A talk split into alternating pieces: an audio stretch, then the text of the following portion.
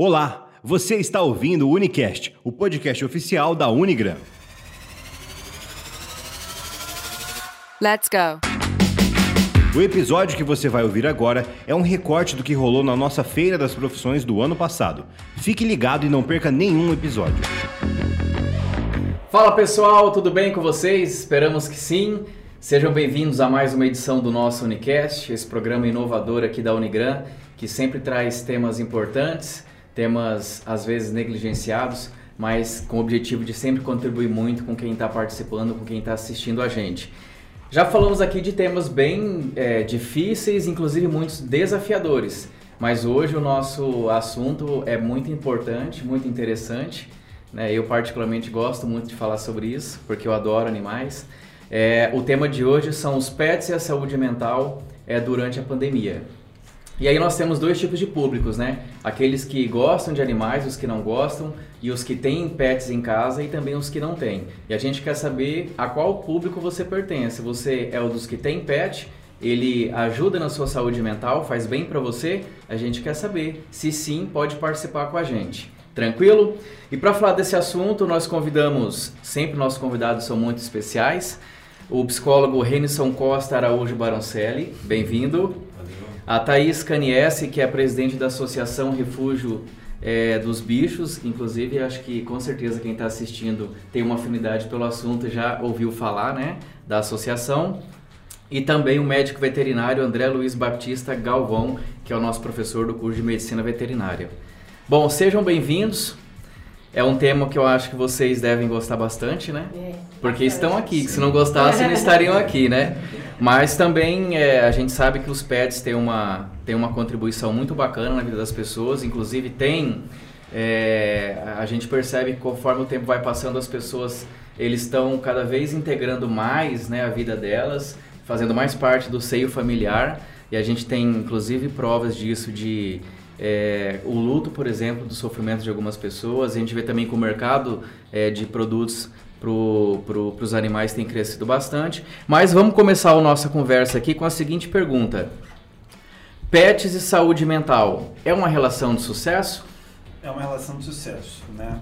É, bom, acho que todo mundo já percebia antes mesmo da pandemia, né? muita gente já gostava de bichinho. Eu gostava, mas eu não era tão apegado como sou agora, né? Então, para mim também foi uma surpresa, né? Eu vim de uma família que não tinha esse nível de interação com os animais, a função do cachorro era a velha, ele é do cachorro e cuida da casa. A minha um... também. A minha, inclusive, eu, quando eu era criança, os cachorros que a gente tinha, ficava só na coleira, não ficavam soltos. E hoje eu vejo, cara, como que a gente fazia isso? Exatamente, não. E, e, sempre foi assim lá em casa, né? Porque é uma questão, eu acho que acaba sendo meio cultural, a gente vai Sim. pegando esse jeito. E quando comecei a namorar, eh, para mim já foi muito estranho você ter um cachorro na cama. Eu falo, o que o cachorro tá na cama? Tipo, não é o lugar dele. Né? E aí eu vi que não só para Ana era muito comum, mas para a família dela toda era, era, era, tão óbvio aquela questão que eu fiquei meio em choque. E aí foi, foi, meio que por imersão, assim. Eu acabei me acostumando e pegando o jeito, né? E aí sim passei a valorizar muito mais. É, eu tinha tido outros animais, mas os animais que eu, que eu tinha mais é, para me apegar não era o cachorro, né? Porque o cachorro, como eu coloquei, tinha essa função na minha família muito de o cachorro da casa. Externo, fora. Isso, né? é um cachorro que trabalha para a família, né? Não é um cachorro para ser amado, é para trabalhar. Né? Era diferente a relação. Daí eu tinha tido, eu tive muitos hamsters, né? Eu gostava bastante. Meu pai também gosta bastante de passarinho. A gente conseguiu ter um ou outro. Até consegui depois um, mais recentemente, no meio da pandemia, apareceu uma pomba lá. Eu peguei pra criar ela e deu super certo, mas depois ela foi embora.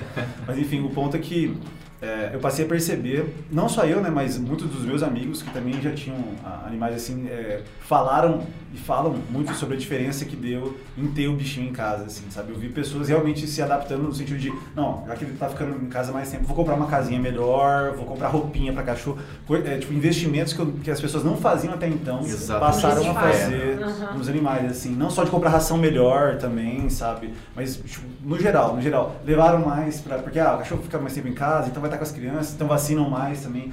Dá, dá para perceber nitidamente, né?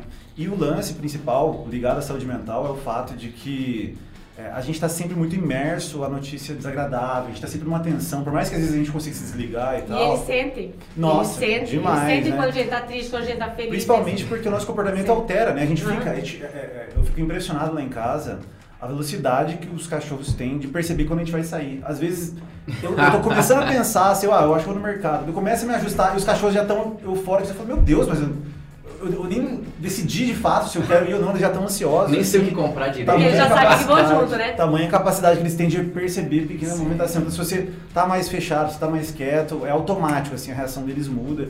E esse é um ponto in- interessante, né? Porque como a gente fica muito ansioso, especialmente a ansiedade é de longe o sintoma que a gente mais ouve, assim, né?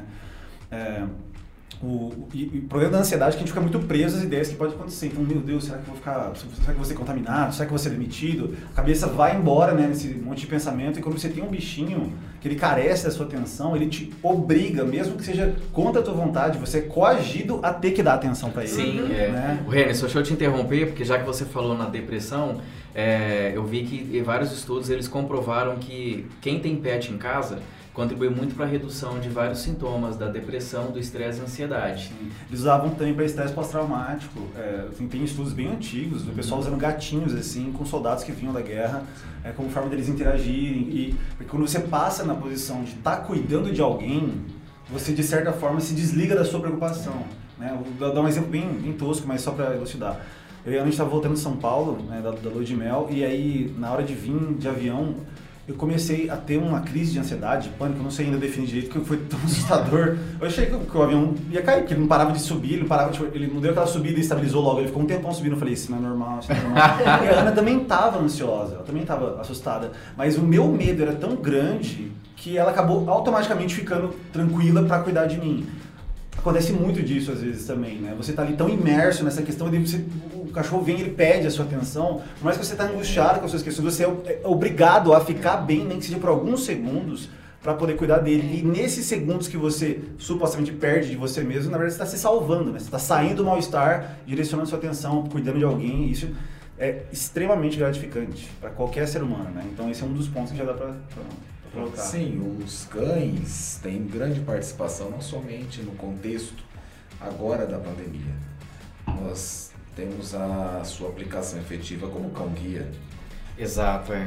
e não podemos esquecer dos cavalos, que é muito importante o seu emprego justamente aí nas doenças que envolvem, né, déficit mental em crianças Nossa, ou motoras, muito, muito. né, então Uhum. são trabalhos muito bem elaborados Ecoterapia, né? a hoje. ecoterapia Com crianças é síndrome de Down, com importante. autistas, né? Exatamente.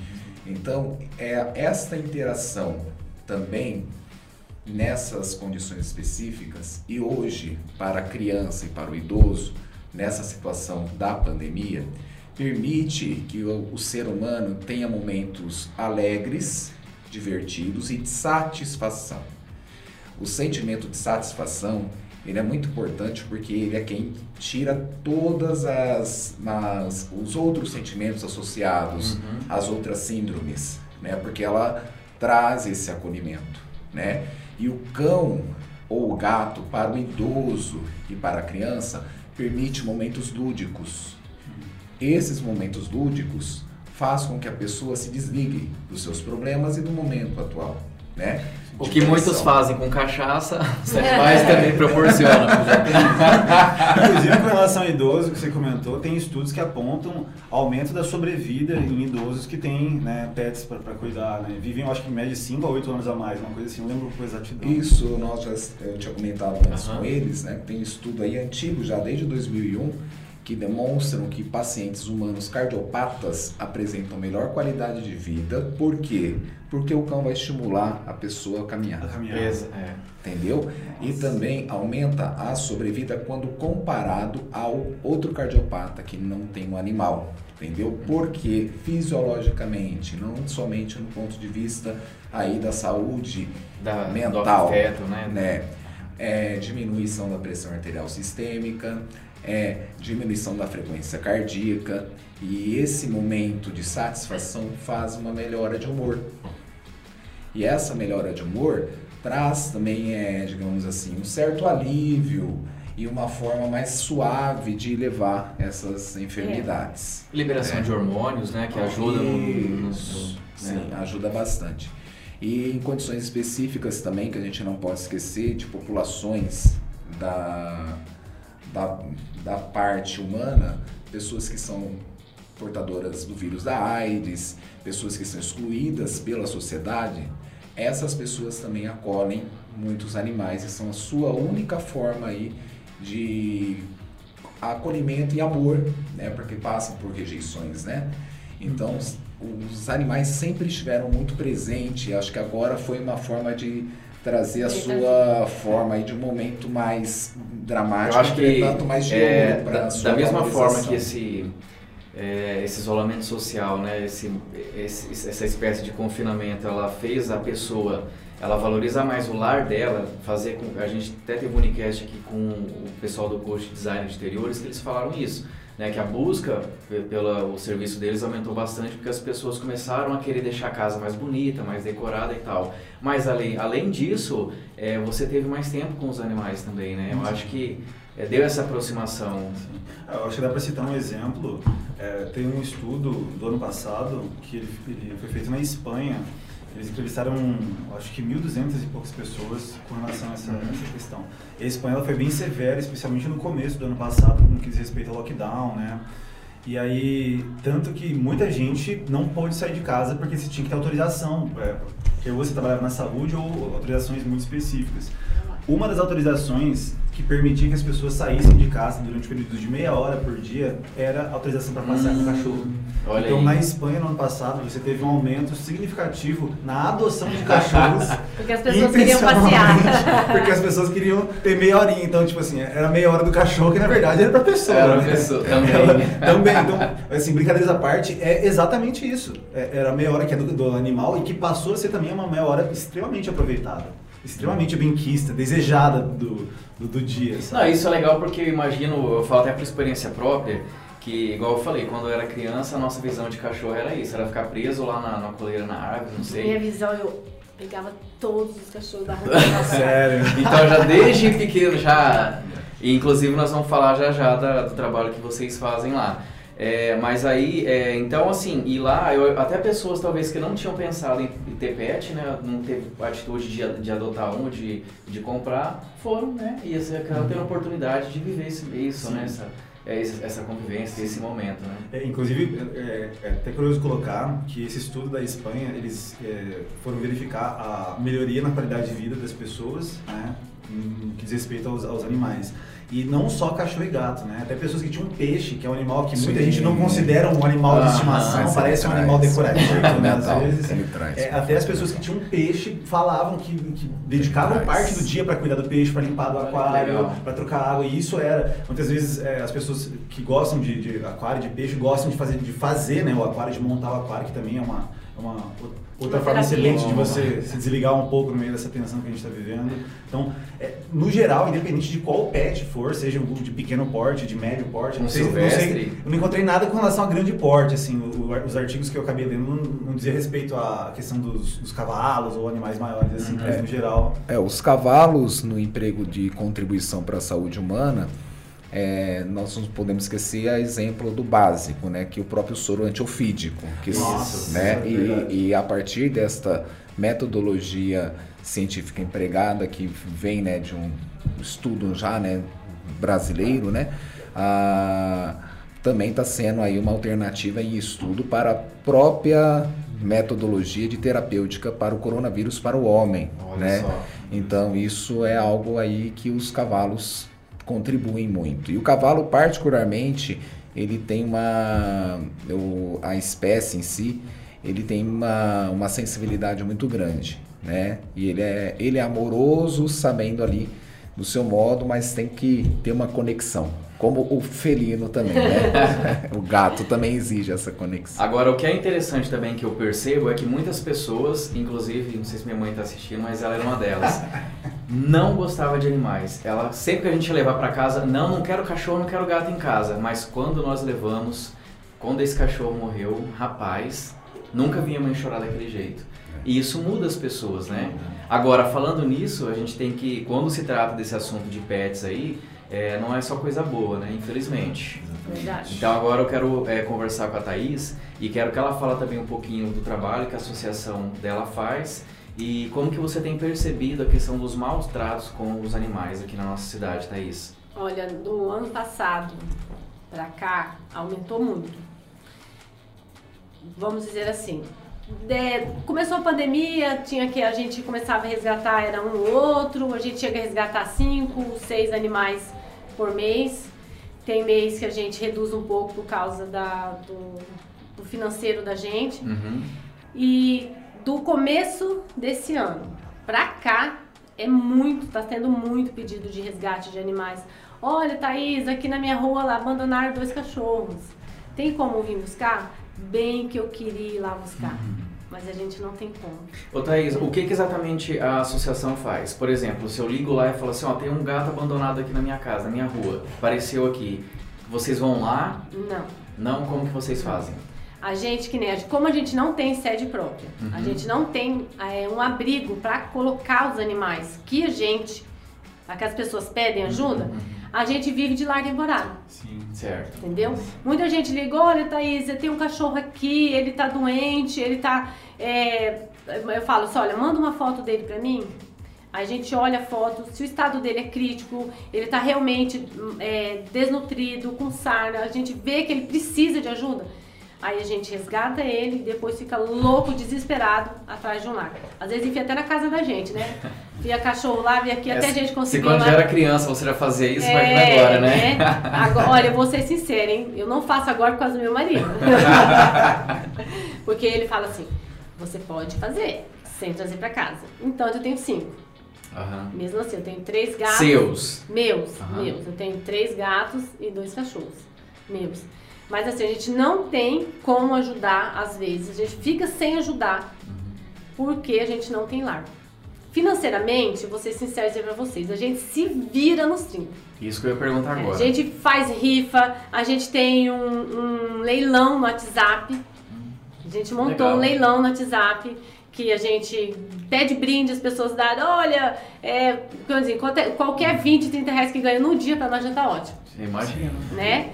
E aí é, é leilão, a gente tem associados, né? A gente tem pessoas que pagam uma mensalidade de 25 reais por mês. Os já doadores, ajuda- né? doa- Tem os doadores. Aí tem rifa que nós faz. Nossa, gente, a gente se. Desculpa, desculpa a indiscrição, assim, mas só por curiosidade. Por mês, qual que é o custo que vocês têm fixo, assim, que, tipo, não adianta se vocês sempre vão todo mês gastar X pra poder manter esses animais. Se vocês têm uma noção para o pessoal que tá assistindo ter uma ideia. Olha, vou ser dizer pra você. Nós, a gente gasta por mês em torno de 15, 18 mil. Mil? Nossa. Meu Deus do céu. A gente gasta. Caraca. É bastante, Você hein? entendeu? Então, assim, é, a gente tem muitas pessoas que ajudam a gente. Uhum. Muitas. Que nem é, eu posto lá, gente, olha, resgatamos esse cachorro, pelo amor de Deus, dois reais. Doa dois reais, cinco reais. Eu não quero dez, eu não quero vinte, eu quero dois. Se cada um doar dois reais, eu vou juntar um monte. Uhum. Entendeu? Então, agora com essa história do Pix, ficou bem mais fácil. As pessoas fazem Pix por, Sim. de, de dois reais. Uhum. Você entendeu? Então a gente tem bastante ajuda. Mas tem mês que não Você dá. chegou a ter prejuízo de... Eu tô... Não, pode, pode. Eu sou muito curioso. Você isso aqui é assim curioso, mesmo. entendeu? Eu quero saber isso, cara. Mas você já chegou a ter muito prejuízo seu, assim, de você ter que bancar o... Olha, quando eu comecei sozinha, quando eu comecei a fazer, eh, trabalhar sozinha, eu era daquela que eu resgatava um animal por mês, me virava nos 30, tirava dinheiro do meu bolso para pagar veterinário. E aí depois que eu vendia minhas rifas, eu fazia minhas coisas. Agora, jun- a gente estando com, na, na Refúgio dos Bichos, a gente não tira dinheiro nosso, Entendi. entendeu? Que bom, A, a gente olha lá, a gente olha nas contas, ó, na, na tal conta tem tanto, na tal conta tem tanto. A gente já resgatou tanto animal, mas quando aparece um animal em estado muito crítico, a gente não tem como. Mas é que eu falei, tem muita gente que ajuda doando e aí a gente consegue manter aquele animal. Aí às vezes aquele animal é, foi só uma sarna, que é um remédio mais simples, ficou é, internado dois, três dias só, foi pro lar. E aí tivemos bastante doação para aquele animal. Ô Thaís, você falou de lar temporário. Deixa eu entender como é que funciona exatamente. É uma casa que se dispõe a cuidar desse, desse animal por um período. Isso. Mas e ah, eu acredito que em muitos casos a pessoa pega afeição pelo animal e, não, não- e que fica, né? Tem, tem. Tem muitas pessoas que acabam ficando, né? A gente fala lar temporário porque é, ração, é, veterinário, remédio, é tudo é a gente. Tudo. Tudo é a gente que manda. Você só vai dar o espacinho e o horário que a pessoa é para dar remédio pros cachorros. É só isso. A Thaís acabou a ração, a fulana acabou, é o que a gente vai, vai ajudando. Mas muitos dos lares temporários, às vezes, fica só nós, né, na nossa ali, nas nossas casas, que não vira definitivo. Mas muitas casas ficam. Agora, Dourados tem um centro de controle de zoonoses, né? E você, a gente estava conversando antes de começar o programa aqui, é, que vocês têm uma, uma parceria, têm uma É. interação muito grande. É, como que funciona esse trabalho, a relação de vocês com o Centro de Controle de Zoonoses de Dourados? Então, lá a gente tem um parceiro que é o Dr. Fernando Barros, que é o veterinário responsável pelo canil, lá do CCZ. Então, o Fernando é, do- deixaram bastante cachorro lá, filhote, adulto. É, Thaís, tivemos, recolhemos um monte de animal na rua. Ah, é, tem como vocês postar? A gente posta, eles mandam foto pra gente, a gente posta na, na- nas redes sociais da gente, na página da ONG, no Insta. E aí muitas pessoas vão lá resgatar, elas vão lá a, adotar lá. Mas quando eles, quando eles recolhem um animal da rua, se esse animal tá doente ou tá, sei lá, machucado, eles Ele oferecem, mas eles oferecem um atendimento lá? Não, não. Não oferecem? Não. Aí, quando eles estão doentes, estão. Assim, que não, que, que não seja doença contagiosa. Aham. É, aí eles, o, o Fernando, ô Thaís, tem como ajudar? Aí a gente pega o animal, aí ajuda, leva, leva pro veterinário, cuida dele tudinho, já arruma um lar que a gente já tem, que, que nem eu falei, a gente já tem que sair de dentro lá do, do centro zoonose com um larzinho, com algum lugar pra gente colocar ele depois que sair de lá. Entendi. Ô, Renison, é, a criar um pet, eu vi que vários profissionais, inclusive da sua área, falam que pode ser considerado uma prática terapêutica. Sim. Você concorda com Mas isso? necessariamente, né? Necessariamente. Pelo simples fato de você ter que dedicar parte do seu tempo de maneira rotineira e metódica, diariamente, isso em algum nível precisa ser considerado terapêutico, né? Seja você cuidar de um pet, seja você cuidar de uma planta, que obviamente tem níveis de interação infinitamente diferentes, Sim, né? Mas ainda assim, por que a gente considera extremamente importante um- uma atitude dessa? Por conta dessa questão da rotina, é, de ser passo a passo, de, de necessitar que você tenha uma organização com relação àquilo ali. Então volta, né? É, em tempos como esse que a gente está vivendo, de constante tensão, de con- constante incerteza, seja no cenário da saúde, no cenário político, enfim, em todos os lugares a gente está sempre numa angústia. Todo lugar que você olha tem motivo para ser angustiado. Hoje decepção. Você abre o Facebook é assim, é, é três notícias ruins aí uma É. piada sem graça. Aí Instagram você vai ver na vida das pessoas e morrendo de inveja de todo mundo. faz coisa que você não faz, tem coisa que você não tem. E, aquela angústia, aquele desespero. Quando você tem a oportunidade, ainda que seja involuntariamente, de ter que parar é, essa, esse flow que a gente entra e se dedicar para uma questão com paciência, com calma, volta, né? Seja uma planta, seja um animal que nitidamente tem muito mais benefício no sentido de interação emocional, então tem muito mais chance. Eu não po- não posso afirmar porque obviamente vai muito da personalidade de cada pessoa. Tem pessoas que se, se encantam com planta de uma certa forma, tem pessoas que se, que se encantam fazer outro tipo de atividade, mas necessariamente criar algo, né? cuidar de algo e ver esse algo crescer é extremamente terapêutico, é extremamente benéfico. Agora, terapêutico. Não tem coisa melhor é você resgatar um animal Isso, com certeza. todo, todo, todo estrupiado, todo machucado, Machucado, todo. doente. E de repente, É. dali um mês, 45 dias, ele tá lindo, É, lindo, e, e ele pode ficar mais de ano sem te ver. Sim. Quando você olha, ele vai. Eu tenho um cachorro que eu resgatei ele, acho que foi em 2018, se não me falha a memória. 2018 ou, ou 2019. Nós fomos pegar ele lá em Indápolis. Ele tava com a boca totalmente cheia de papiloma. Que é. É, que é, na, é totalmente. Língua, é, céu da boca, esôfago, tudo. Nossa. Nossa, ele fedia, o coitadinho. E aí trouxe ele pra cá, o Fernando ainda lá do CCZ ajudou a gente. E vai aqui, vai lá, e esse cachorro fica doente, esse cachorro fica desnutrido, e vai aqui. Eu falei, cara, esse cachorro vai morrer. Thaís, não tem jeito. Eu falei, não, gente. Nós, já, nós, sinceridade, nós pensamos várias vezes em fazer eutanásia nele. Mas eu olhava pra ele, ele me olhava com aquele olhar assim, ele falava assim, eu falava, não, cara, vamos tentar. E aí ele passou por que, quatro procedimentos cirúrgicos pra retirar Nossa. ah, tá o- os papilomas. Uhum. Gente, se vocês verem ele hoje. Nem imagina. Cara, ele tá lindo. E, e eu, eu vou lá uma vez no ano. E toda vez que eu vou lá, Ele, ele olha pra mim com os olhos brilha e manda um rabo assim e fala, foi você, foi Gratidão, você. né? Sim. Então, mas eu fico me perguntando, já que a gente tá falando sobre a questão da saúde mental, de quem cuida, de quem cria essa questão, porque nem tudo é flor, né? nem tudo é só alegria nesse processo. Sim, é. Você colocou, realmente eu imagino que a satisfação de você resgatar um animal e ver ele sair daquele estado e ir pro outro deve ser extremamente benéfico do ponto de vista da saúde mental. Mas e no caso de você resgatar, ter gasto, ter levado tempo, ter... e o cachorro morre? Como que fica a saúde mental, assim, Olha, de vocês que lidam com isso? Porque arrasar. nem sempre, né? Nós resgatamos uma cachorrinha e ela se apegou tanto a mim que eu ia lá, ela não deixava nem o outro cachorro chegar perto de mim, era só em mim, só em mim, só em mim, só em mim. E aí eu falei, cara, acho que vou ter que adotar essa cachorra, porque, né? Não tem como. Esperta. É, eu vou ter que ficar com ela. E, e aí, só que não é que eu, eu não tenho como ficar. Aí eu acabei doando ela pra outra pessoa. Ela ficou dois meses e morreu. Nossa. Nossa, meu Deus do céu. Gente, eu vou ser sincera pra você. Quando me mandaram a mensagem, falaram, Thaís, a Gamora morreu. Eu entrei em pânico. Eu vou falar assim, eu até hoje eu acho, cara, por que, que eu não fiquei com ela? Por que, que eu não adotei ela?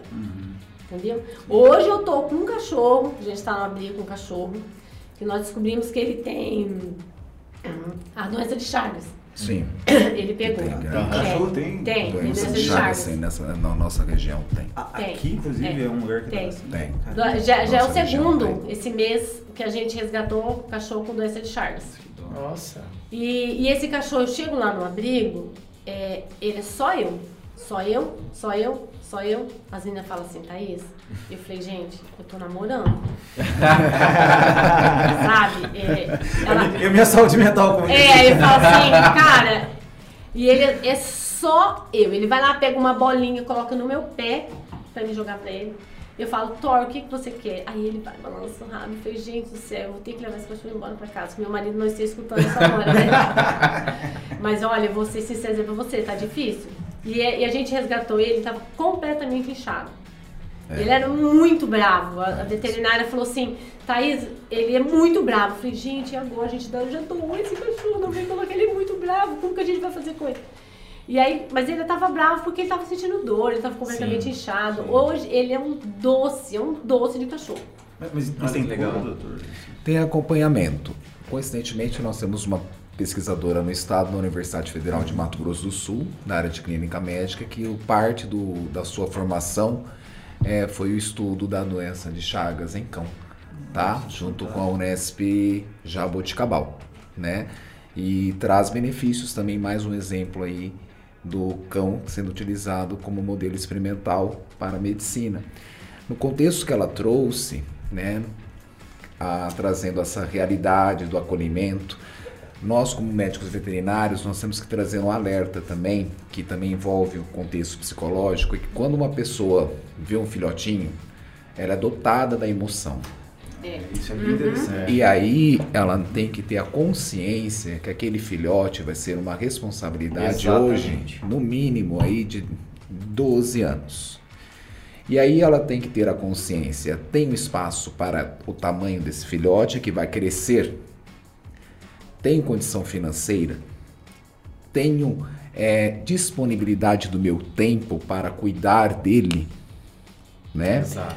Porque este desarranjo vai trazer a consequência do abandono, tá? Ou de Que- maus tratos, né? É, que, mas o- a condição do abandono também tem estudo que traz que o fato da pessoa naquele momento, que nem muito, que nem o, o doutor comentou, que parte das pessoas mais carentes acabam é, por problemas, né? Aham. de ordem financeira, socioeconômicas, ela acaba é, abandonando o, o cão ou o gato. Naquele momento pode parecer um alívio, mas depois vem a doença mental.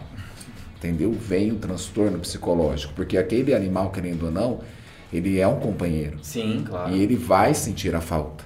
Entendeu? Ele tem esse contexto, o doutor sabe expli- explicar melhor do que eu. Então tem essa outra vertente também.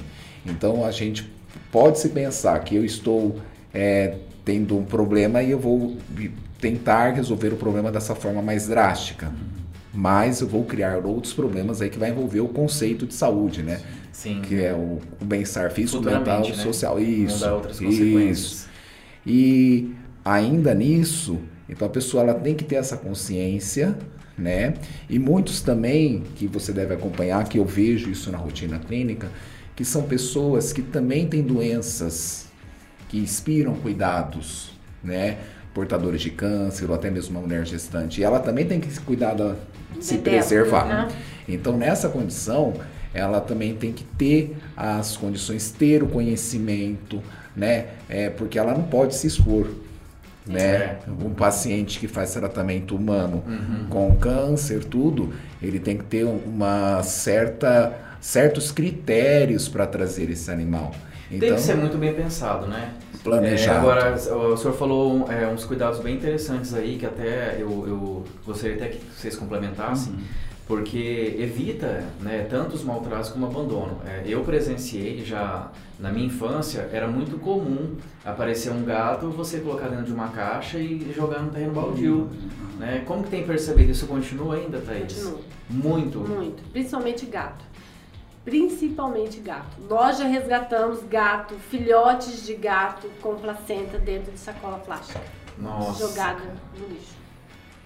Desses cinco filhotes, nós conseguimos salvar dois. Porque a gente precisa de uma mãe de leite, que é uma gatinha que está ali para ela poder, né? A, a gata tem que aceitar também. Mas a gente precisa, quando não tem. A gente tem uma, uma, uma senhora que trabalha na ONG, ela faz trabalho voluntário com a gente, a Cida, ela é expert em gato. Aquela ali, eu vou dizer pra você, ela pega é, os gatos na unha, gato bravo na unha. e, e ela, a gente vê muito gato abandonado e a dona fala, Cida, preciso pegar aquele gato. Ela vai lá, ela pega, ela ajuda. Então, assim, ela seria uma pessoa que poderia fazer a diferença em relação a, a esses gatos. Ela faz muita, muita diferença. Entendeu? Ela ajuda muito. Agora, gente, vamos, vamos combinar, né? Se você tem um animal aí na sua casa, seja cachorro, seja gato, e você não quer, pra que abandonar, né? Hoje as redes sociais têm um alcance tão grande, né? Posta uma, tira uma Pô, fotinha eu- dele, posta mas- pra adoção. mas- né? Dele, Mas tem muita É. gente que critica, sabia? Tem muita gente que posta lá e fala assim, olha, é, estou doando por falta de espaço, estou doando por não ter condições financeiras. Nossa, as pessoas. Mas você vai doar por quê? É. Não, mas quando você adotou, você. Você não pensou nisso?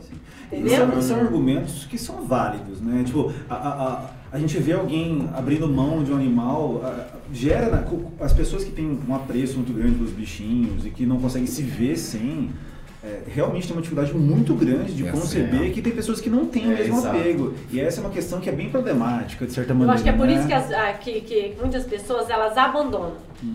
Entendeu? Por quê? Porque se ela for colocar lá nas redes sociais, estou doando o meu cão por não ter condições, Ela vai sofrer retaliação. Ela vai sofrer, muita gente vai falar, vai criticar ela, e aonde ela vai falar assim, bom, eu não vou criticar, eu vou abandonar. Sim. Pra ela vai ser a dor pior também, Sim. mas Não, e é péssimo porque. Vamos tentar partir desse pressuposto, né? De alguém que efetivamente, por alguma razão, vamos tentar considerar que é porque realmente a pessoa não tem condição financeira de, de manter, ela tem o desejo de, de manter o pet, mas não consegue. Então vamos partir desse pressuposto, dessa pessoa. Né? Pensa para a pessoa como já deve estar sendo difícil. Sim. Se, se ela. ela, se ela tem um apreço. Porque assim, se ela não tem um apreço pelo animal e ela está pelo menos fazendo o favor de encontrar outro lar, ok. Já, já, já tá fazendo alguma coisa, né? Mas então se a pessoa tem um apreço, se ela tem um apreço e ela vai lá e ela com essa dor, primeiro, a primeira dor de ter que chegar na conclusão de que o animal não vai ficar bem com ela. Então é reconhecer que eu não estou sendo uma boa Isso. cuidadora, é reconhecer a minha limitação e nem todo mundo lida bem com isso. Primeiro ponto a se considerar. Né? O segundo ponto, admitir publicamente fracasso financeiro é uma coisa extremamente complicada. Entendeu? É, você poder, você ter que dizer para os outros, se dizer para alguém já é complicado, você dizer abertamente numa rede social, galera, eu quero ficar, mas eu não tenho condições. Isso é muito problemático, é muito complicado. E aí o que a gente faz, né? Principalmente quem, quem tem esse apreço e vive num universo muito distante, porque sei lá, arranjaria um outro emprego para poder sustentar os pets. Tem pessoas que, que vão fazer isso, mas nem todo mundo tem a mesma disposição e nem todo mundo pode fazer a mesma coisa, por N razões. limitações. Então, a pessoa já está em sofrimento por ter que abrir mão de um animal que, que, que gosta, já está sofrendo de ter que se expor a essa circunstância de pedir para alguém. E aí vai um, um É. desavisado, vai lá e critica a pessoa. É, é assim, É a pior coisa, é, é literalmente, com, com, perdão do termo, né, que, que eu acho que tava esse problema, é chutar cachorro morto, entende? Alguém que já tá fragilizado numa situação complicada, você vai lá e critica a pessoa. O que a pessoa mais está precisando nesse momento é justamente tipo, acolhimento. Às vezes até alguém que pudesse vir e falar, ó, é o seguinte, deixa eu ficar com seu cachorro durante um tempo X até você se recuperar e você pega de Isso, volta. é. Por que não? Entende? Se se a questão às vezes é essa. Mas, poxa, criticar a pessoa pelo fato dela estar tentando achar uma Vai saída. lá e fala assim, ó, você não tá tendo condições, faz assim, eu vou te dar um pacote de ração pra você ficar com ele, você fica Isso com ele. é uma grande questão. Ó, pessoal, vamos se reunir, hoje eu juntei tantas pessoas, pode passar. Eu tenho uma loja tal que tem ração, eu posso fornecer durante um tempo X, sei lá. É, na Vai verdade, a, a chave para resolver isso e tantos outros problemas, né? É, por falar fora, nós estamos focando hoje na saúde mental, a contribuição dos pets, mas hoje você sabe mais do que eu que a saúde mental da população, da maioria da população, tá uma, tá uma coisa de louco, né? Inclusive- E, e justamente por conta de falta de empatia. Hoje é muito fácil. Vários unicasts que a gente, que, que a gente faz, nós temos psicólogos aqui porque tudo está relacionado.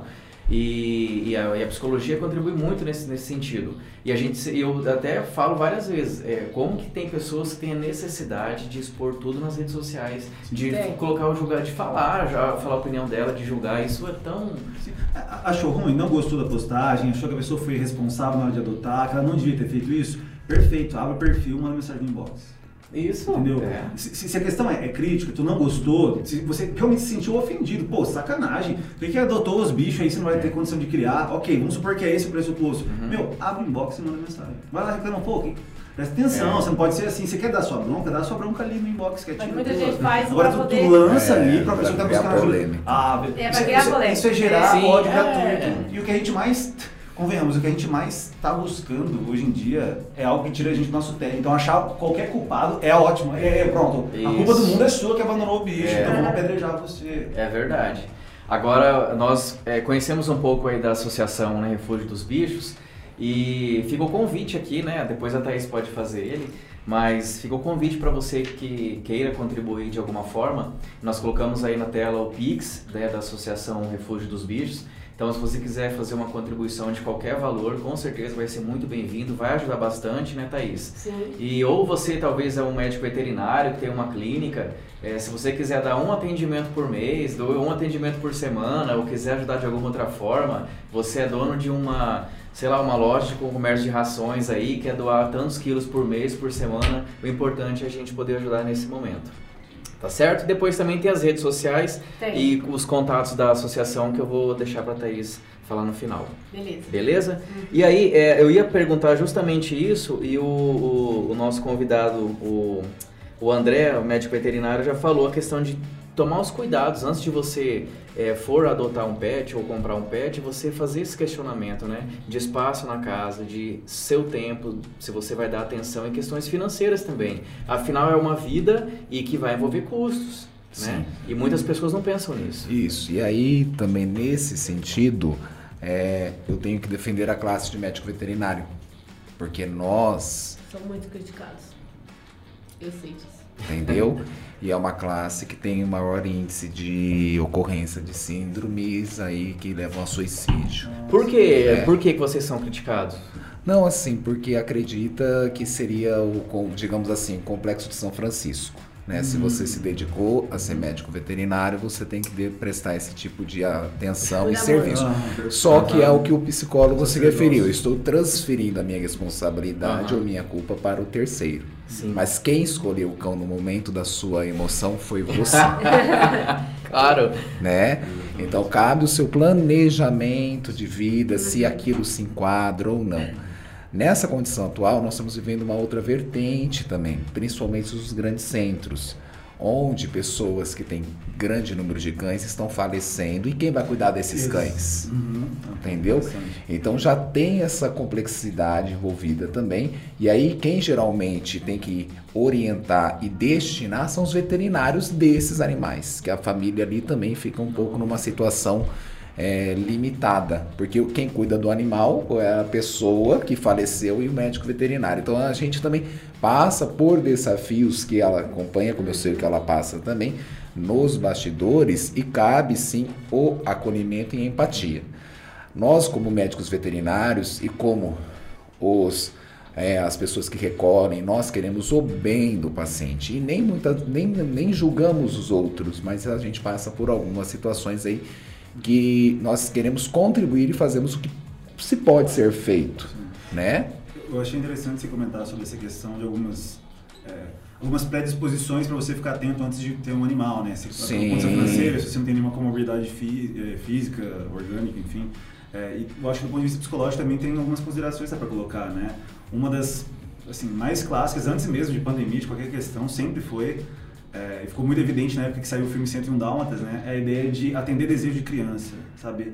É, muitos pais fazem isso, né? A ideia de tipo, poxa, vou dar um. um Usando o animal como objeto, um isso. brinquedinho pra. Um, um cachorrinho, um É. bichinho, porque eles vão crescer juntos. A, a ideia é muito boa e a gente, a gente gosta de ver os vídeos na internet disso, né? Da criança vai crescendo, o cachorro vai crescendo, a gente compara, que legal, são amigos e tal. Ok, tudo bem, assim, eu acho que é uma super sacada genial, só que é é interessante para os pais olharem realmente se a criança tá afim de ter um cachorro ou, se é você que tá querendo criar uma expectativa de ter uma foto bonita pra postar, sabe? A criança demonstrou interesse, ela pediu, e ela pediu várias vezes ou ela pediu você já deu no dia seguinte? Porque as crianças pedem, ela assiste televisão, ela vê o personagem com um cachorrinho, eu quero cachorrinho, É. né? A gente teve... Porque é bonitinho ver lá, né? Eu vejo alguns memes, e os memes estão nos ensinando tantas coisas ultimamente, né? Eu vejo o meme lá de um. O que, que foi que eu, eu vi de um tubarão, que tinha um cara dançando com o tubarão, aí tinha. Aí aí coloco assim, é, ah, agora quero um tubarão. Aí o outro vê lá, tinha um burro, parece que tava com a cabeça na janela assim, e a mulher dando comida, brincando com o burro, e lá, ai meu Deus, agora eu quero um burro. Ah. E é mais ou menos isso, né? Nossa, quando, quando, quando teve o filme 101 Dálmatas, teve uma explosão gigantesca, especialmente, eu acho que nos Estados Unidos ou na Europa, não lembro certinho, é, de adoção massiva de Dálmatas. Só que o pessoal esquece que Dálmata ele é tipo um mini cavalo, é. assim, ele é gigantesco, ele come muito, ele ocupa espaço, enfim, depois teve um, um, um, um abandono gigantesco. Quando teve o filme Madagascar, a- aquele, aquele bichinho que eu esqueci o nome dele, aquele que é bem fofinho, Ah, que, que, o- o Doris, eu acho que o pessoal chama Do assim. grande, assim, né? Isso, ele mesmo.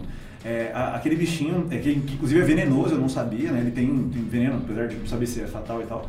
Mas é, o tráfico daquele animal de maneira é, pirataria, assim, Aham. cresceu gigantescamente, sabe? As pessoas achavam que era só você pegar o bichinho e ter, e como, como assim? Por conta de um filme. Então, no caso, os pais, que são aqueles que podem vir comprar, tipo, dá uma olhada, se não é só um desejo da criança no Nossa. momento, porque você vai estar É. dando um bicho pra ele, entende? E criança, muitas vezes, até dependendo da idade, ela nem sabe cuidar. E é, só da Exato, questão. eu acho que eu- vai lá enfia um negócio no ouvido do, do bicho, É. aperta o olho. Então, assim, é, cachorro é um, é um animal, ele, ele é um ser vivo, ele não é um, um brinquedo igual um, um objeto, né? Ele, ele sofre, ele chora, ele é igual, nossa, o mais clássico de todos que, que eu já ouvi isso trocentas milhões de vezes é, nossa, minha filha queria muito, é, geralmente é, Shih Tzu ou o Poodle, esses cachorrinhos bem fofinhos Aham. assim, e aí teve um cachorrinho, de repente o cachorrinho fez cocô.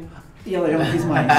Então, esse é um bom começo. Então, explique que o cachorro vai fazer cocô, inclusive várias vezes, ao longo de muitos anos. E ela tem que ter essa consciência. E pode ser, inclusive, uma série de treino. Sabe? Sim. Você pode usar isso como forma de, olha, vamos Ensinar lá, disciplina, ajudar responsabilidade. Mas aí eu volto ao ponto. É, você pai, você mãe, você vai ensinar, tu vai acompanhar esse treino. né? Porque também ele largava a criança e falava isso aí, aprenda a ter credibilidade. O, a Rei lembrou aqui do Game of Thrones, né? Que foi bombou no mundo inteiro e muitas pessoas Lobo. adotaram o Husky Siberiano, né? Que é o que parece com o lobo. Sim. E depois tem um alto- teve um alto índice de abandono também. Sim. Como que a mídia influencia isso, né? Porque o filme também é um. Peixe palhaço depois do Nemo também. É, é o. comércio. Beethoven. Ah, o. Beethoven. O É, o São São, Bernardo, São? Bernardo. São Bernardo. É. Eu, eu ainda eu sou um sonho meu é ter um cachorro daquele. Ainda é, mas é só ele. Não tem mais nenhum outro. Olha, muito. eu vou te falar que eu acho que vai ser impossível, hein? Você ter só um. Ele eu acho. quer ele no Brasil, tá ligado? É. Ele é da- ele é da neve, né? Ele é do frio. Eu, esses tempos atrás eu entrei, eu fui atrás de um cara de uma caminhonete, que ele tava com, com o São Bernardo em cima da caminhonete. Eu fui atrás dele de moto, pedi pro moço, moço, se eu podia parar um pouquinho? Olha Aí ele só. olhou pra mim e falou assim, só pra mim ver seu cachorro. Ele é bravo? Ele falou, não. Ele parou a caminhonete, gente, eu fiquei literalmente olhando. Realizou um sonho. Realizei o sonho. Aí eu fui numa clínica veterinária, cheguei lá, a, vem saindo dentro daquele cachorro e eu falei, ah, meu Deus, não posso abraçar. A moça falou, olhou pra mim assim, eu falei, posso? Aí ela falou, pode, ele é bravo não, ele devia perder. Gente, é muito aquele cachorro e eles são muito inteligentes também. É muito fofo. Agora, quando, como a gente falou de maus tratos, é bom lembrar que é crime, né? E que a detenção pode ser três meses a, a um Não, ano de detenção. Não, aumentou. Aumentou agora? Mostrados é Aumentou. de 2 a 5 anos. Eita, pode É, pode é de 2 aumentar. a 5 anos. E multa, além de multa, e né? além de multa. Inclusive, vale a pena destacar essa questão dos maus tratos, a gente está falando de questões psicológicas, saúde Aham. mental. É, um dos sinais de transtorno é, de personalidade antissocial, a chamada psicopatia, né, que é um termo, é, um dos primeiros sinais que você detecta, porque você detecta na infância. Na infância você não pode dar o diagnóstico de psicopatia, você só pode dar depois dos 18 anos. Antes dos 18 você dá diagnóstico de transtorno de conduta. E um do- do- dos critérios para transtorno de conduta é a agressividade para com animais. Entendeu? Olha aí. Então, pessoas que têm, é, igual esse caso que a gente viu recentemente aí de Santa Catarina, do rapaz que invadiu a creche, é, um dos relatos que já colocaram era de que ele agredia E vários animais normal. e a família percebia. Entende? É. Assim, esse é um dos sinais bem clássicos, porque volta, né? Especialmente animais pequenos, indefesos, frágeis, é algo quase instintivo. Vou botar quase porque tem pessoas que, que- que- e essa questão do instinto é meio questionável em certa medida, mas é, é, é, existe uma inclinação muito forte do nossa, e não só nossa, mas de várias espécies de fi- filhotes de espécies, a gente tende a, a- querer cuidar, sabe? A- tem, até uma questão relacionada ao tamanho dos olhos, Sim, né? Que é muito sim, grande, isso, isso gera na gente um afeto e uma sensação de, de que, que ele está indefeso, Aham. né? Enfim, então alguém conseguir olhar para um animal indefeso, um filhote de gato, de cachorro, e, e conseguir tranquilamente judiar É. dele, é, agredir, enfim, fazer uma coisa, não pode ser uma pessoa é, Normal. mentalmente estruturada. Assim. Al- Alguma coisa tá faltando ou sobrando. Com certeza. né? Esses dias eu vi um vídeo, eu não gosto de ver, eu não leio notícia ruim, não, não, não- Faz um tempo que eu não. Isso não me faz bem, sabe? E aí eu vi um vídeo de um. um- tava um cara, um marido, a esposa. Eu acho que tinha até uma criança andando à noite assim. E aí tinha um cachorro lá. É, tava latindo na calçada, na dele ali. Pois o cara voltou, pegou uma barra de ferro e sentou. Não sei se vocês viram esse vídeo, cara. E a mulher vendo aquilo, a mulher acho que até na hora ela não acreditou que ele ia fazer isso, mas. Cara, eu fico. São Paulo tem muito disso, né? Lá, lá Sim, em São Paulo é. a gente vê é, muita denúncia de gente batendo, arrastando o cachorro. E, gente, eu fico assim, horrorizada. Aqui, aqui na nossa cidade a gente ainda tem os maus tratos, a gente recebe os maus tratos do cachorro que tá amarrado o dia inteiro no sol, numa cordinha pequenininha Aham. no cachorro que tá lá com, sem, sem comida, sem água, é, ma- magrelo, né? É, é desnutrido. E- Esse, vamos dizer, esse é o tipo de denúncia que, que a gente tem. Mas lá em São Paulo é uma coisa assim horrível. Ô Thaís, a gente antes de começar, você falou sobre a questão da legislação municipal. É, o Dourados tem uma lei é, que trata exatamente disso, da punição com abandono, mas ela precisa ser alterada, né? Eu queria que você falasse um pouquinho sobre isso e se tivermos aí algum membro do Poder Legislativo que possa encampar essa luta e fazer isso pra gente, será muito bem-vindo. Então, a, a Lei Municipal 3180 de 2008, ela diz que para um tutor ser é, autuado, ele ser preso, ele Ah, ser, ser penalizado. ser penalizado, Aham. ele tem que ser reincidente. Uhum. Ah, entendi. Primeira Entendeu? vez. É, a primeira vez certo. ela não, não- Mas o órgão responsável por esse recolhimento desse animal em maus tratos, ele não notifica a pessoa. Então como saber se é então, como saber né? se você ou eu ou alguém aqui da sala é residente ou não? Sim. Você entendeu? Porque eu já fui recolher animais e chegar lá simplesmente falam e ficam por aí mesmo, entendeu? Uhum. E aí dali uma semana você passa lá, a pessoa tá com um cachorro novo. Nossa, meu Deus. do céu. Entendeu? Uhum. Agora, eu falo assim, a multa tem que ser alta, a multa é super baixíssima, entendeu? Muito baixinha. Porque eu acho assim, mexeu no bolso da pessoa, a O pessoa. valor dessas Sim. multas é revertido para alguma instituição ou ela fica simplesmente recolhida para o. É uma pergunta interessante. É, né? eu dava É, é. pesquisar. Sobre a sim. questão de se tiver algum legislador, porque quem sabe pode até criar um projeto de lei que tipo assim, direciona a, a renda dessas multas, dessas infrações, para alguma instituição. É, eu já, penso né? que talvez é, criar um fundo municipal, né, para Exatamente. aí você cadastra as, as entidades, associações que trabalham com animais e um es- eu acho igual o, FMPCA, Mas eu acho que a né? multa, a, a multa ela vai sair em torno de 80 reais, eu acho. Por- É. Mas a- e, não, e outra coisa, se você for o seu animal, você ah, pegou seu animal em maus tratos, levou pra lá. Você vai lá, você pode pagar a multa e levar o animal de volta. Nossa, entendi. É, esse, é, Entendeu? E depois não tem Tem essa fiscalização, né? Acompanhamento é, não entendeu? tem. Mas assim, eu acho assim, se já foi pego e mostrado, por que devolver? Sim. É, é uma questão E ela não pode devolver, o animal ele tem que ser doado para outra pessoa. Imagina o trauma desse animal, né? Sim.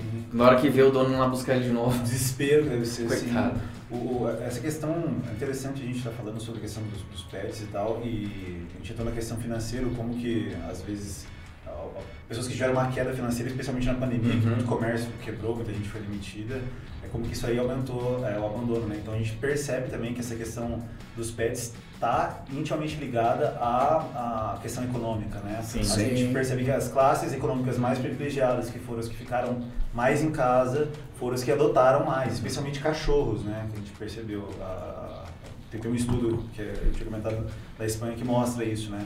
Um outro ponto também que eu acho que vale a pena citar é com relação a, ao lado, chamar de lado negativo entre aspas, porque não, é uma coisa que vem sendo tanto quanto inevitável para algumas pessoas. É, algumas pessoas, especialmente quem já tem uma predisposição a transtorno de ansiedade ou obsessivo compulsivo, é, essas pessoas elas podem agora nesse momento de, de quarentena ter aumentado muito o sofrimento, mesmo tendo Uhum. pet e ele sendo uma companhia super bacana, né? Isso que está falando é um estudo é, da Universidade de York, do Reino Unido, é, de acho que novembro, outubro do ano passado. E eles entrevistaram mais de 5 mil pessoas e eles colocaram, é, constataram que 68% dos donos de animais apresentaram sofrimento emocional com medo de perder o emprego e não ter como sustentar, que é Uhum. a condição que a gente colocou, é, medo de morrer de Covid e o, o animal ficar abandonado, não ter outro dono. Uhum. E, Aham. e também uma, uma- um aumento na tensão, na preocupação em ver o bichinho sofrendo porque mudou a rotina, né? Mudou a rotina de, de passeio, mudou a Sim. rotina às vezes de, de saída, É. às vezes sempre levava o cachorro para passear em viagens e isso, e de repente agora o cachorro não sai do apartamento, que é outra questão, né? 70% das pessoas que adotaram é, eram pessoas que moravam em apartamentos e não em casas, assim. Então percebe que o enclausuramento, o pessoal imagina, não, o ideal é ter um animal para ter casa, né? Porque tem corredor, porque tem quintal. Quintal, não, as tal. pessoas querem ter o animal mesmo que Mas seja eu um vou espaço perguntar, não importa é, quando- o animal ele não se adapta com o espaço que é dado para ele? Ou não? Depende das condições, que nem você, vamos citar o exemplo do São Bernardo. É um animal que pesa em torno aí dos seus 96 quilos. O volume de produção de urina vai ser semelhante aí quase um bezerrinho. Nossa, Dentro dentro do apartamento ele não dá. destrói o apartamento. Então isso é uma condição que nem eu coloquei o terceiro Uhum. ponto, espaço, tem que ser considerado. Outra coisa, é, o Rottweiler é lindo quando bebê, mas ele é um cão de guarda. Se eu tenho uma finalidade para cão de companhia, que eu pegue o terrier, entendeu? Um Uhum. poodle, um, né? Entendeu? Porque ele tem um temperamento dele, ele tem a natureza dele, né?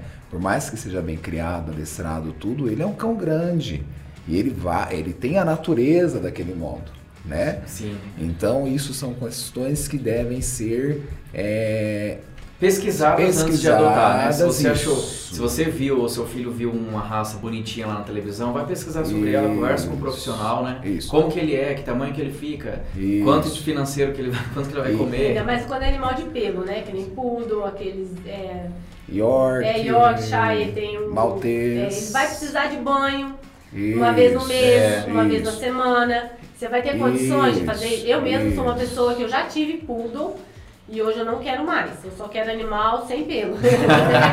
E aí, o- esse, essa ansiedade que o homem tem pode também ser passada ao animal, porque o animal ele tem o instinto de proteção. Uhum. Né? É uma, uma, Uma troca é uma uma troca, né? né? Somente os, gran, os, os, os próprios animais, vamos supor assim, os cães de médio porte também, eles ficam preocupados. E aí desenvolve ansiedade neles também. Então, nessa situação, uma boa forma de você interagir com ele para diminuir o estresse pode ser até mesmo um próprio banho, porque vai ser um momento lo- localizado Seu e que você, dele, que você e vai dele, dar um afeto e você ele vai dar uma, vai massagear ele Isso. e ele vai relaxar. É, e geralmente legal. o cachorro tomou banho, ele dorme, né? O gato então, de- eu O meu vai rolar na terra. Eu tenho um gato, eu tenho um gato malandro, que é, é ele que me adotou, né? E o nome dele é malandro. É assim. Não, o gato é. gato é assim. É, ninguém fala Ele, você. ele que escolhe o lar. Ele do que escolhe. E o malandro, e ele é branco, e ele é extremamente sistemático e metódico. Acho que por isso que talvez, né? Eu e ele se entende muito bem. Agora chega o, o outro, ele não, ele já sinaliza, tipo assim, a toada é essa, os dois se entendem desse jeito. E aí ele pedia banho. E é Entendeu? difícil de Ele banho, né? entrava no box e ficava. E se eu não desse banho, ele não parava de miar. entendeu? Então ele tinha essa interação, tem fotos, tem os vídeos dele e tudo. Então, e aí eu estimulei eles com as atividades. Isso que eu tinha consciência que eu sou médico veterinário. Ele apareceu em casa, eu estou cuidando dele. Mas eu sabia que ele tinha dono, tudo, e conversava Aham. com o dono. E não era responsabilidade do dono, Era longe ele que te disso. adotou mesmo. Ele que me adotou. Depois o dono foi oficialmente e falou: ó, ele é seu. Entendeu? Então, o que, que você pode estimular o gato em casa? Então, é, o gato é um animal muito curioso. Então, os brinquedinhos não devem ficar disponíveis a todo momento para ele, Ah, interessante. tá? Então, você tem que ter o momento da, da brincadeira dele. Uhum. Essa brincadeira você pode utilizar o arranhador, né? É, o próprio laser point, né? Sabe, né? E essas brincadeiras, além de diminuir o estresse, você também criar no momento lúdico, porque eles fazem presepadas, Faz, né? faz. né? Se torna uma diversão para você, também traz benefícios à saúde do gato, diminui a, a possibilidade de obesidade, que é um problema sério também na Você rotina. tá- é um mito, né? O gato, gordo. É, É, mas aham. E às traz vezes o cachorro gato tá morrendo. Isso. É, então. Então, em torno dessas atividades de 10 a 15 minutos por dia, traz benefícios consideráveis para o gato.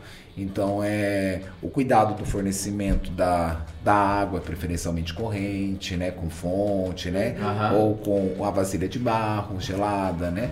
E, e ele traz essa interação, né. O gato ele tem essa, essa, esse instinto assim de dele, dele ser mais xereta, assim, digamos, né? E isso fascina a gente e, e sempre é algo novo. Então sempre você vai dar risada, né? E eu falo do gato também, não desmerecendo o cão, mas é porque o gato às vezes ele é muito ju- mal julgado. Isso é super interessante. Isso é um ponto interessantíssimo. E aí eu sou apaixonado por gato, né? Então eu, eu assim, comecei, é, eu não tinha, eu gosto de gato, né? Mas eu não tinha a paixão que eu tenho hoje.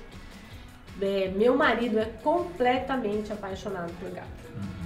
Meu marido, ele aprendeu a gostar de cachorro comigo e eu aprendi a ter essa paixão louca por gato com ele.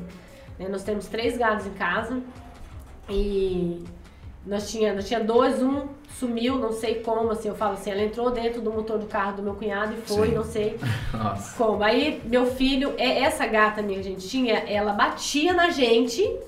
Se você batia, se você gritasse, se você É, fizesse alguma coisa com meu filho. Olha Você só. eles entendeu? Eu falava assim, é. Fernando, você, dali um pouquinho, você podia. Ela tava de- sentadinha do lado dele, te encarando assim, fala assim, faz alguma coisa. E ela bateu, ela avançava na gente.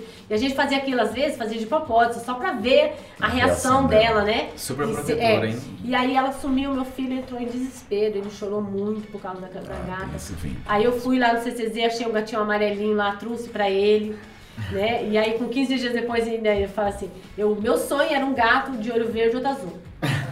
Muita gente tem esse sonho. É, e só que tinha, lá em casa tinha que ser Aham. filhote por causa dos outros gatos grandes, porque eles não, não aceitam. 15 dias depois que eu peguei o gatinho amarelo, um amigo meu, Thaís, olha isso. Aí eu olhei pro meu marido, meu marido falou, não. Eu falei, não, não quero ver não, vou trazer pra dentro de casa. E o gato tá lá em casa, dorme junto com a gente, todo dia, lindo, maravilhoso. Que legal. Esse conflito entre, entre cachorros e gatos é até uma, uma enquete legal pra quem tá vendo. Ei, que- quem, qual que é melhor pra saúde mental? Uma briga boa. Você é do time cachorro ou do time gato? Você tá assistindo a gente? Que massa. Legal. Qual que você prefere? Porque é muito curioso, eu tava até vendo uma frase ontem que eu falei, cara, eu vou ter que. Eu também acho o cachorrinho mais. é, é, que ele é mais animado, assim pra se dizer, né? Ele- Você chega em casa e geralmente o cachorro te É recebe elétrico, né? em você. Mas eu vi uma frase ontem que eu achei muito fantástico e eu, que dizia assim, né? As pessoas falam que o cachorro é um, um animal carinhoso, que o gato é um animal frio, né? É porque as pessoas têm o costume de achar que amor é alguém ficar te bajulando, Sim, alguém ficar te lambendo o dia é, inteiro, né? é, é. A gente entende independência como aversão, a gente tem a independência do animal. E, e o, o gato ele é um animal muito mais independente, né? Eu acho fantástico, ideia que ele vem, ele pede carinho, você não vai dar carinho? Então eu tô saindo Beleza, fora, é. eu não vou ficar aqui, sabe? E se você Ele é- chama, ele- ele, não, na verdade, eu não quero que mais é- agora também. Ele é recíproco, né? Sim. Mas a vantagem do gato é que ele faz massagem, né? Olha, infelizmente. E é autolavável, né? E a- é. Infelizmente, nosso tempo já, já estouramos aqui. Imaginei que isso ia acontecer com esse assunto. É, antes, tem, tem uma pergunta. Dá tempo da gente colocar a pergunta aí, Paulo, por favor? Vamos ver de quem que é. E depois a gente já vai para as considerações finais. Para o psicólogo, o que faz alguém mal, maltratar um animal? Nossa, coloquei, é, pode, pode ser muita coisa, né? Não tem como colocar pontualmente. Ah, então uma criança agrediu um. um- E, e outra questão, né? Porque eu não gosto muito de colocar sintomas soltos, porque a nossa tendência é já envelopar de uma vez só. Né? Porque uma criança lá agredir um, um gato, um animal, um animal em, um, em um momento específico que isso diagnostica transtorno de personalidade. Sim, tá? É aham. coisa bem mais complexa, é só um dos critérios, precisa de bem mais. É um isso. sinal. uhum. Mas o que leva alguém a maltratar animais varia, enfim, desde questões culturais como isso, não considera. Tem pessoas que não conseguem considerar o cachorro um animal de estimação, de estima, de afeto. É um animal funcional. Então é, tem a mesma função que o gado que eu vou matar para comer, ou que se não está cuidando da casa, eu sacrifico. Infelizmente tem pessoas que ainda Tem. concebem assim. Esse é um fator cultural, né? Não cabe a gente é, julgar diretamente, cabe a gente criar o- espaço de diálogo e promover uma outra percepção. Conscientização, né? né? Mas enfim, tem pessoas e culturas e famílias que não lidam dessa maneira. Então, um dos motivos pode ser o aspecto cultural, o outro pode ser é, um transtorno mental, desde o sentido de a pessoa não necessariamente estar adoecida com a patologia, mas a pessoa pode estar no índice de estresse muito grande, ser uma pessoa muito intolerante. É. Nitidamente, convenhamos, né? uma pessoa que agride um animal indefeso, existe um problema sério no caráter dessa pessoa, né? A gente precisa considerar de alguma forma, mas É. de maneira pontual pode ter vários motivos, né? Desde transtorno, desde uma pessoa que não tem caráter, realmente uma pessoa ruim, assim, vamos chamar dessa maneira assim, desde a questão cultural, enfim, varia muito. Ou outras patologias É. psicológicas. Tem mais uma, a última. Ah, para o veterinário. Como denunciar maus tratos? Acho que até a Thaís pode Eu acho que, que a Thaís tem É. maior conhecimento, eu Então, passo para é, ela. hoje, os maus tratos sendo denunciados é para o CCZ, que é o órgão responsável pelo acolhimento de animal de maus tratos aqui na cidade, é o CCZ. Então, seria é, feito lá. Mas eu descobri a semana passada que lá em Campo Grande tem uma delegacia, uma DECAT. Que legal. Entendeu? Em Campo Grande tem. Então, a gente pode, como a DECAT é do estado, a gente pode enviar por e-mail, Uhum. é, só que tem que ter provas, fio, é, vídeo, fotos, Aham. entendeu? Com o nome do agressor, tudo, você envia pra lá, pra, pro, Na delegacia? pra delegacia de lá, e a delegacia de lá encaminha pra delegacia, que é onde a delegacia vai fazer... Averiguar e fazer a É, devida punição. fazer. Nós ac- acabamos de colocar aí na tela o telefone do Centro de Controle de Zoonoses aqui de Dourados. Né? Acho que quem tiver alguma denúncia para fazer pode ligar lá. E também. Mas ó, avisando, tem que ter provas. Não É. adianta você chegar lá e falar, olha, me- é aqui até um cachorro, assim, assim, não. Você tem que ter, geralmente você tem que ter provas pra Sim. fazer a denúncia. Pega o Senão- celular, põe em cima do muro e filma aí alguma Ai, que coisa. mais- Na verdade, para toda qualquer questão você precisa provar. Sim, né? é, exatamente, é, faz- faz exatamente. Bom, infelizmente acabamos o nosso tempo. Eu quero agradecer imensamente vocês por terem aceitado o convite. É mais um Unicast que a gente fica assim morrendo de vontade de fazer um outro sobre para dar continuidade a falar de outros assuntos, mas sintam convidados para voltarem aqui. Tiver sugestões também de outros temas para a gente falar, estamos à disposição. E para todos vocês que acompanharam a gente, nosso muito obrigado. Fica aí o convite novamente para seguir o nosso canal no YouTube, né, nos seguirem nas redes sociais para ficarem atualizados de todas as novidades do Unicast. E espero vocês. Semana que vem não teremos, mas nós teremos no dia 18 e no dia 20 com temas também bem legais. Beleza? Um abraço e até o próximo. Valeu. Tchau, gente. Tchau, tchau. Valeu.